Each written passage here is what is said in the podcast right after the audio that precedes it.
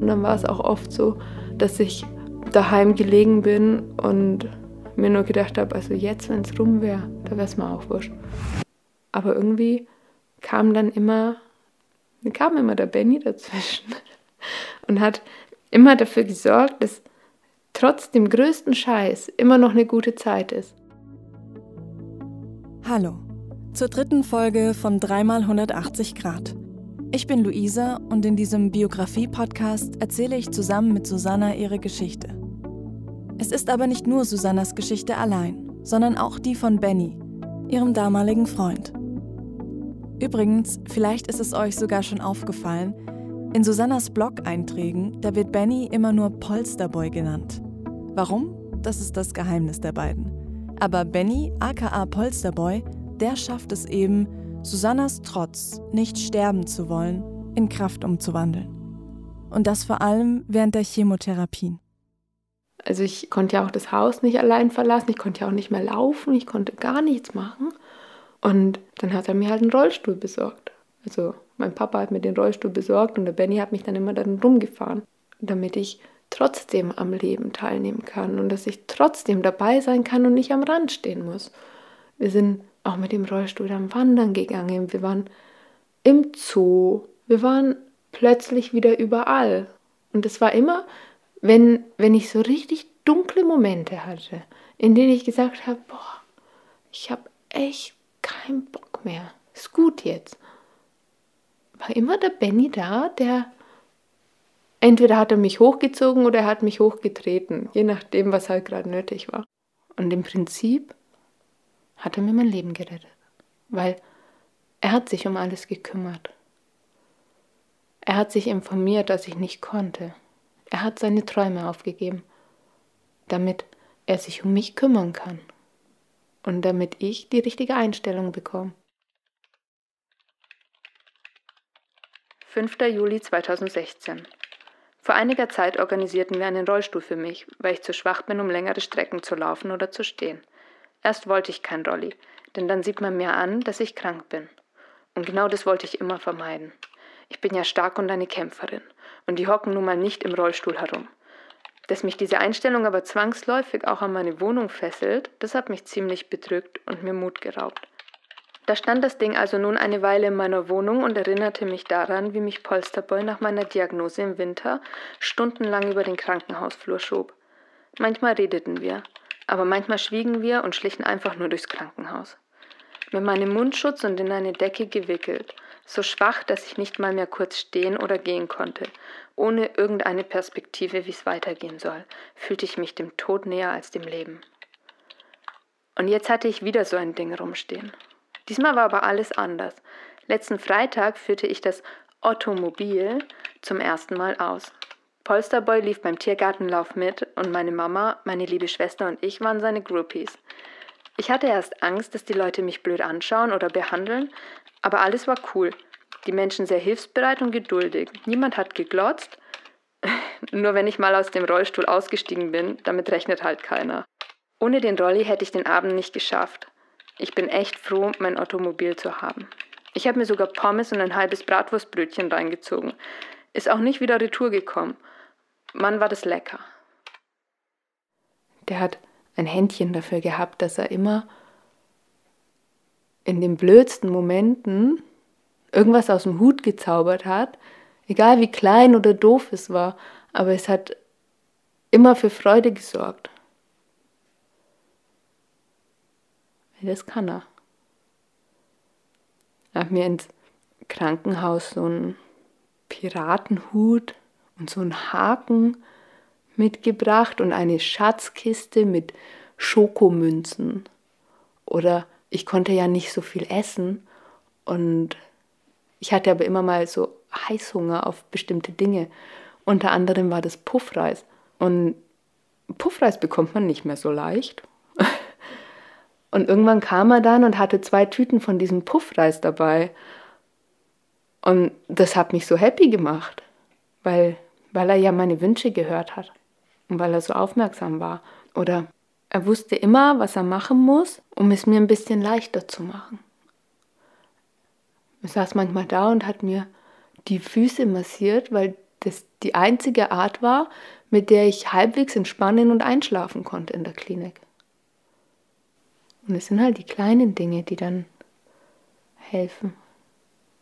Und das sind die wichtigen Sachen. Mit Bennys Hilfe schafft es Susanna auch, eine neue Sichtweise auf die Krankheit und einen neuen Umgang damit zu bekommen. Den präsentieren dann die beiden manchmal auch ziemlich humorvoll, zum Beispiel beim Lauf gegen den Krebs im Oktober 2016.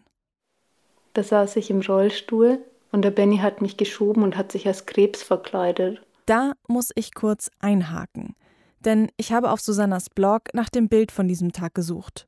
Und da sieht man Susanna, die strahlend im Rollstuhl sitzt und ein Schild hochhält, auf dem steht, dem Krebs einen Schritt voraus. Und hinter ihr, da steht Benny. Der ist aber nicht als Krebs verkleidet, sondern als Hummer. Vermutlich nur, weil ein breites Krebskostüm viel zu umständlich gewesen wäre, um damit einen ganzen Lauf zu laufen. Aber für mich spiegelt dieses Bild den Kampfgeist, den die beiden haben, am allerbesten wider.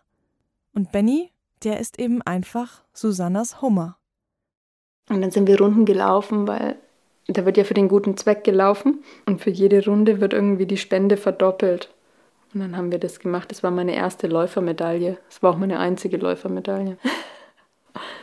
Aber das war schon ganz cool, weil das hat super viel Aufmerksamkeit erregt, dass, dass wir das da trotzdem machen. Und haben auch super guten Support gekriegt von den ganzen Leuten. Waren alle mega begeistert. Ich meine, es war ja relativ klar, dass ich die Kranke bin und er der Gesunde. Aber am Anfang war mir das so ein bisschen unangenehm, dass die Leute uns da alles so gehypt haben. Weil ich habe ja nichts gemacht. Ich saß ja nur in diesem Stuhl.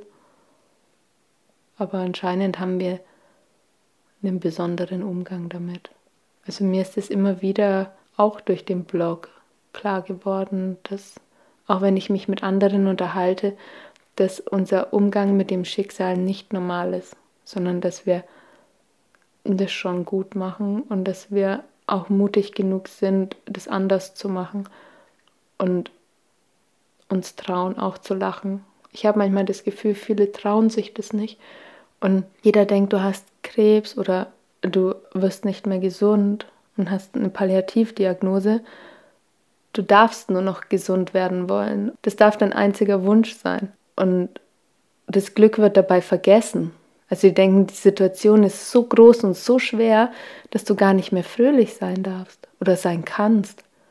Aber das ist gar nicht wahr. Wenn du den Blick auf die richtigen Dinge lenkst, dann kannst du auch in der größten Scheiße noch irgendwas Schönes sehen. Und ich glaube, das ist mit so einer Diagnose die Kunst, nicht verrückt zu werden und dann auch damit umzugehen und das Beste aus allem zu machen. Dass Susanna das heute so sieht und auch sagen kann, das ist wohl zum großen Teil Bennys Verdienst. Und diese wichtige Erkenntnis hat Susanna nicht für sich behalten. Denn genau solche Ratschläge kann sie auf ihrem Facebook-Blog Die Krebskriegerin an alle anderen Betroffenen weitergeben. Ich habe tatsächlich auf der Pali direkt angefangen zu bloggen, weil ich gedacht habe, eigentlich sollte doch die ganze Welt wissen, dass auch junge Leute krank werden und dass auch junge Leute an Krebs oder vor allem an Darmkrebs sterben können. Das hat mir schon Kraft gegeben. Die Krebskriegerin ist relativ easy entstanden. Also ich habe zum Benny gesagt, dass ich gerne einen Blog schreiben möchte und meine Geschichte erzählen möchte und eben auch alle informieren möchte über den Blog. Und die ersten Zeilen, die ich geschrieben habe, war, ich habe keinen Bock zu sterben, ich muss jetzt kämpfen. Und irgendwie stand dann relativ easy fest, okay, ist die Krebskriegerin. Am Anfang habe ich den nur geschrieben, damit ich andere Leute darüber informieren kann, wie es mir geht. Dadurch, dass der Benny und ich ja auch zusammen gearbeitet haben, haben alle Leute den Benny gefragt, wie es mir geht. Weil ich mich zwischenzeitlich so abhängen lassen, dass ich das Handy genommen habe, in die Schublade gelegt habe und auf keine Nachrichten mehr reagiert habe.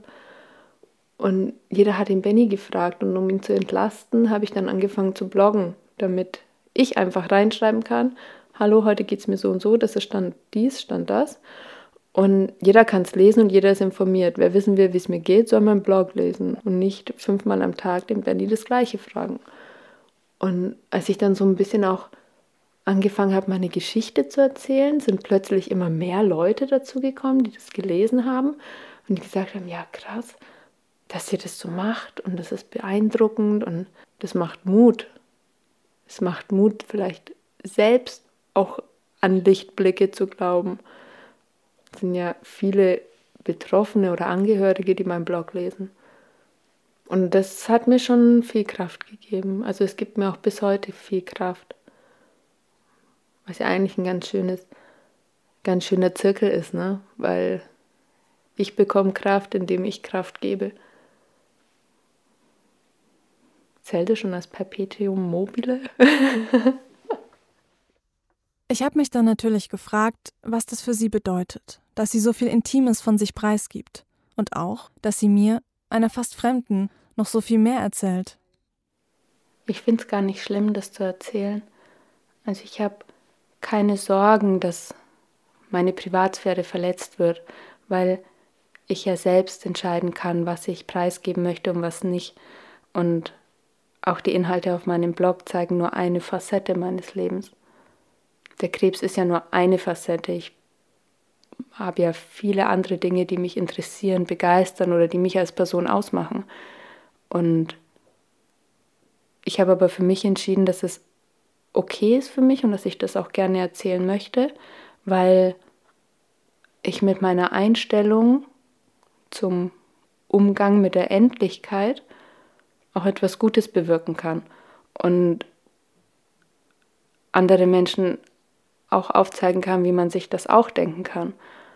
Und ich finde es einfach nicht richtig, sich zu verstecken und es zu verheimlichen, was in meinem Körper los ist. Weil es ist nun mal meine Geschichte und es soll andere Menschen aufrütteln, dass sie vielleicht den Weg nicht gehen müssen. Deswegen mache ich ja auch so wahnsinnig viel auf die Darmkrebsvorsorge aufmerksam.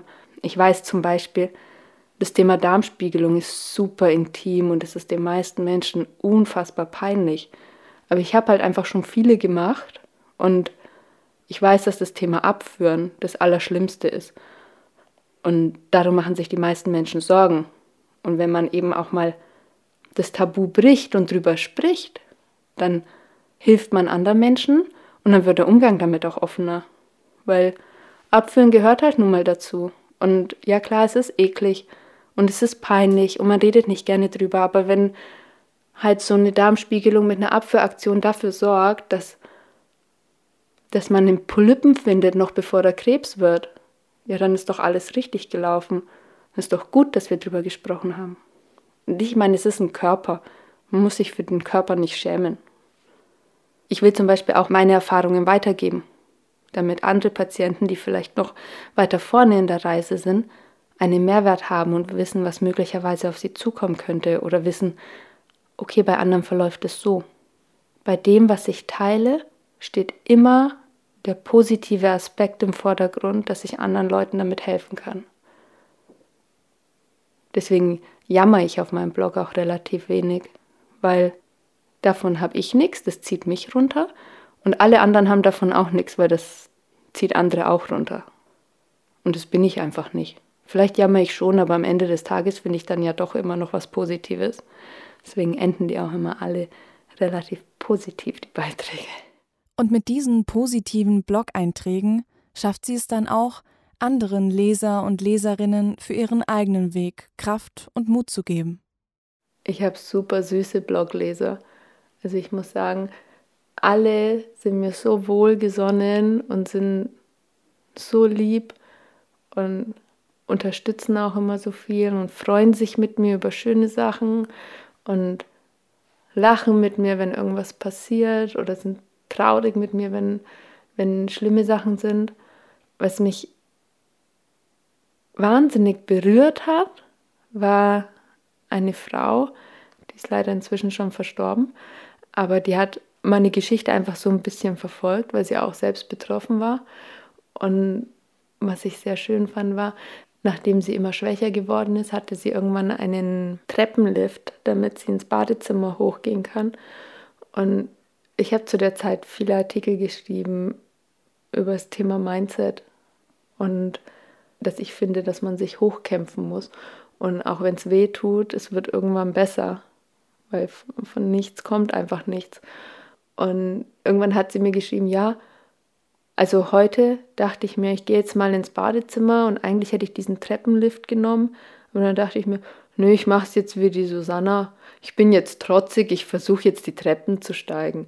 Oben dachte ich zwar, jetzt ist soweit, jetzt sterbe ich, aber ich habe es geschafft. Und dann fand ich, das erzähle ich dir, weil da freust du dich bestimmt. Und das fand ich so beeindruckend, dass ich anscheinend auch bei anderen schwer kranken Menschen solche Kräfte mobilisieren kann mit meiner Geschichte. In der nächsten Folge wird Susanna ihre Kraft aber erstmal wieder ganz für sich alleine brauchen. Denn auch die zwölfte und letzte Chemo wird nicht anschlagen.